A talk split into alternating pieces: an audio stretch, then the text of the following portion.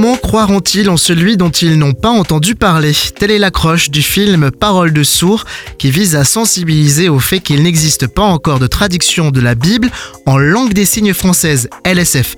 Lumière sur ce documentaire co-réalisé par Théo Lombardo et Timothée de Ratani, mon invité dans cet avoir. Bonjour. Bonjour. Langue à part entière et bien différente selon les pays, la langue des signes rejoint plus de 300 000 personnes en France et pourtant la moitié d'entre elles sont touchées par l'illettrisme. Oui, tout à fait. Moi, c'est ce qui m'a surpris. Euh, personnellement, quand j'ai commencé à, me documenter pour ce documentaire, c'est assez fou de se dire que 80% des personnes qui, euh, souffrent euh, soit de, surdité ou, ou d'autres choses par rapport à l'écoute, ils savent pas lire en fait. Ils arrivent à comment dire déchiffrer des phrases, mais accéder au sens c'est compliqué pour eux en fait. Les isolant encore plus de la réalité.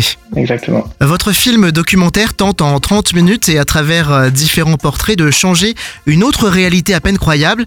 Les sourds et malentendants n'ont pas accès à une Bible adaptée encore en 2024. Et ouais, malheureusement, donc euh, la Bible elle est composée de 66 livres. Quand j'ai commencé à me documenter, euh, je me suis rendu compte qu'il y avait seulement que deux livres sur 66 qui étaient accessibles en langue des signes française. Accessible, ça veut dire entièrement traduit.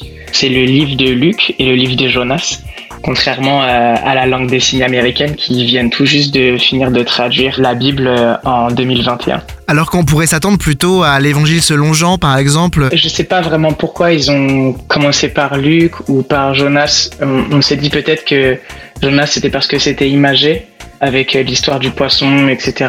Clairement, il y a beaucoup de choses à traduire dont les sourds n'ont pas accès encore aujourd'hui en 2024. quels sont ces enjeux d'accessibilité? La Bible est une des choses les plus importantes pour euh, les chrétiens. Et donc on veut qu'elle soit accessible, que les sourds puissent au moins choisir de croire ou de ne pas croire. Mais là, en fait, la, la réalité, c'est que les sourds n'ont même pas la possibilité de choisir puisque euh, la Bible n'est pas entièrement traduite. Pour voir et revoir Parole du sourd, direction Présence protestante sur protestant au pluriel.org. Timothée de Ratani, merci beaucoup de votre passage par Phare FM. Merci. Au revoir. Au revoir.